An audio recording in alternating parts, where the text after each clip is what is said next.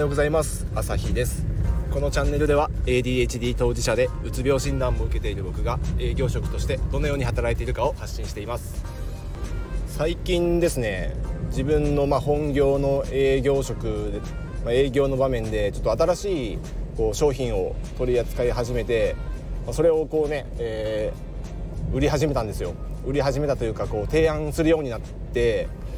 えー、僕やっぱり営業としてはセンスあるなってこう 自画自賛 いや結構ねやっぱ同じ部署の中でもやっぱ今トップ走ってるんですけどあの販売量とか、まあ、それによる売り上げで今ダントツのところにつけてるんですけど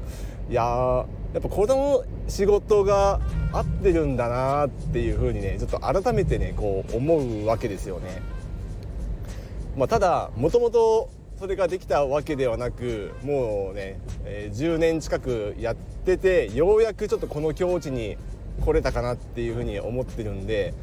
まあ、しばらくやってみないと分かんない、まあ、2年ぐらいやった、まあ、3年弱ぐらいであ割と面白いなっていうふうには思ったんでまあ向いてる向いてないで言えばそのタイミングで自分は、まあ、合ってるなっていうふうには感じてたんですけどまあ、ちょっと紆余曲折もあってうまくいったりうまくいかなかったりもしましたけど、まあ、10年ぐらいやったらもうこの道を極める方が楽しいなっていうふうに思ってきちゃった次第ででそこからねこう発生して、えー、自分のこう売り方うまくいく方法感覚でやってましたけどこれをまあ言語化する、えー、言語化してもっとこう後輩とか、えー、周りの人にちょっと指導するというかサポートする。で周りのねみんなの売り上げが伸びたら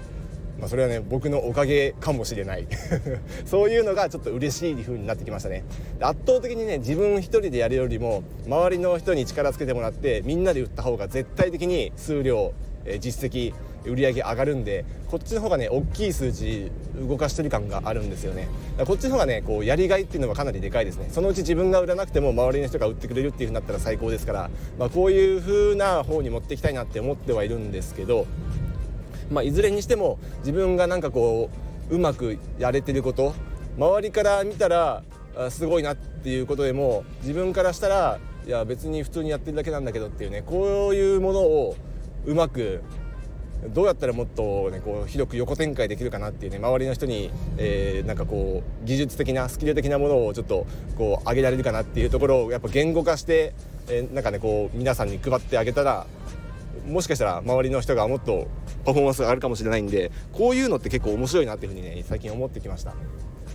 で今日のテーマでやっぱりこう自分がうまく活躍できる場所を探しましょうっていうところこれがやっぱすごく大事ですよね人それぞれ得意な部分あったり、まあ、苦手な部分あったり、まあ、僕らね ADHD はそれがかなり極端であって苦手なものはとことん苦手で、ね、本当ねケアレスミスとかこう納品間違いとか僕しょっちゅうやるんですけど、まあ、そういうのはもうどんだけ頑張っても周りの人より減らない。減らないどころかかなり多い。どんだけ頑張っても多い。だけどこっちの方が得意だよっていうのが自分で認識できてそっちで活躍できると思ったらもうそこで頑張ればいいだけの話なんでまあもう割り切れますね。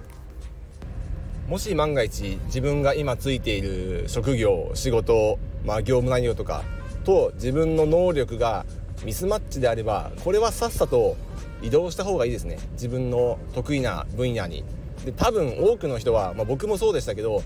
うまくその自分の能力と,、えー、と仕事がマッチするかどうかってこれ結構運だと思うんですよね。自分の得意とできる、え、やりたいことがもう最初から分かっていてまさに大谷翔平のように野球がやりたいんだ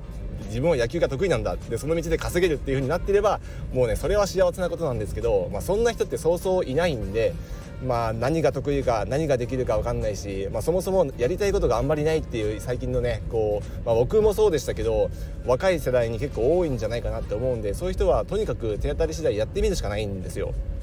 で僕はまず営業職として入ってみて、まあ、たまたまそこでそれなりにできるかなっていうふうに思ったんで今のお仕事を続けてますけどもしこれがなんか経理とかなんか事務方とかこっちだったら完全に合わないんでそれだったらもう3年持たなかったかもしれないですねきっと。そういう場合はもう次々別な仕事を選んでいった方がいいと思います。3年粘れるってことはそれなりにできることだと思いますね。よくね3年は頑張ろうみたいなね話ありますけど3年粘れるってことはそれなりにその仕事でいけるんだと思います。苦しいかもしれないですけど。でそこで何かねこう、えー、貢献できるようであればその道で行った方がいいと思うしやっててもちょっと違うなっていう風に感じたら別な道をね探すのがいいと思います。で他のものもやってみてまあ2つ3つ4つやってみてやっぱりあれだったなって言えばそっちにまた戻ればいい話だと思うんですよね。まあ、古い考え方の人が結構まだね、えー、多いので一旦辞めた職業とか一旦辞めた会社に戻るっていうのはあんまりいい顔されないかもしれないですけどその業界でその会社しかないっていうことは結構稀だと思うんで、まあ、別な会社に行けばいいじゃないですか。そういう感じで、まあ、もっとね気楽にもう転職していい時代だと思うんで自分が得意なものをね探していかないとマジでこう発達障害の人は生き生きづらい。もう本当息苦しいと思いますね。こう短所ばっかり指摘されたりできない中でどうやったらできるのかなってこう悩み続けるのは本当に苦しいのでそれだったらね自分ができる場所を探して自分が得意なものでのびのびとねこう活躍した方が絶対に自分も周りもハッピーだと思うんでそういうところをね探せるようにどんどん新しい仕事にチャレンジした方がいいんじゃないかなって思いますね。いやもう本当にねままざまざとそれをね感じました自分が得意なことをやってるのがこんなに楽しいのかって思うんで今回は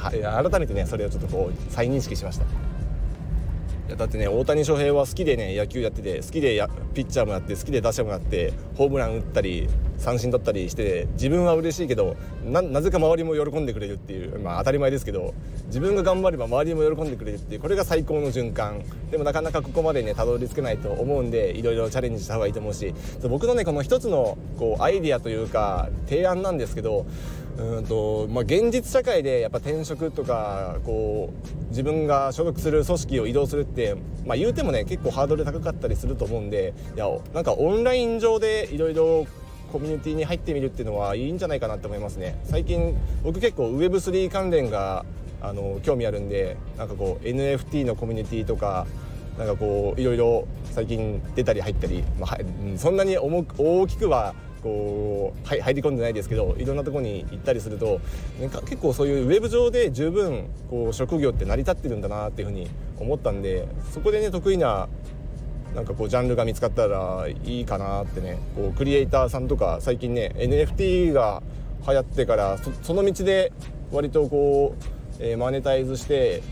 えー、生きていくっていうのも不可能じゃなくなってきてるんで、まあ、まだまだその辺は日本は遅れてるしうまくいくいかないはあると思うんですけどいや苦しい現実社会でこう怒られながら悩みながら鬱になりながらってやるよりは多少まだね収入面とか不安があっても自分が好きなことやっていった方が絶対楽しいと思うんでそういうなんかオンライン上のコミュニティとかねなんかオンラインサロンとか、まあ、最近ちょっと下火かもしれないですけどそういうところに自分の居場所を探すっていうのもすごくいいんじゃないかなありなんじゃないかなって思いますね。なんかもう匿名でもね十分、え、仕事が成り立つ世界なんかねクラウドワークスとかで、まあ、案件獲得してやっていくっていうのもいいですけどねいろいろ生き方があると思うんで今このね令和の時代にふさわしい働き方はたくさんあるしそういう働き方が増えたことによって発達障害の人がいろんな場面でこう自分の力を発揮できる、まあ、そういう選択肢が増えたんじゃないかなっていうふうに思ってますね。だから今の時代に逆に生まれてよかったんじゃないか発達障害っていう。昔だったらそんなね選択肢なかったしもうダメのレッテルで働いたらもうね おしまいですよね。一つの会社でもう一生もうやり遂げるっていうそういう社会の中でもうダメレッテルで働いたらマジで生きていけないですよねでも今はいろんな選択肢があるんでもっと柔軟にねいろいろ、えー、発想考え方変えていろんなところで、えー、再起を図れるチャンスがあると思うんで、まあ、そういう意味ではもしメンタルとか安定してたり本当のうつのどん底じゃなくてある程度こうなんかやってみようかなっていうふうに、えー、なっている、え、状態であればいろいろチャレンジしてみたらいいんじゃないかなっていうふうに思いますね。リアルの社会で人と交わらなくてもウェブ上で交われば意外といけちゃったりするかなと思うんで、まあ、そういうところはいろんなインフルエンサーさんがね発信してると思うんで、まあ、SNS でも見てみたらいいんじゃないかなと思いますということで、えー、自分のねこう輝ける場所を探して自分の得意なものでやっぱりねこう貢献できるように活躍できるように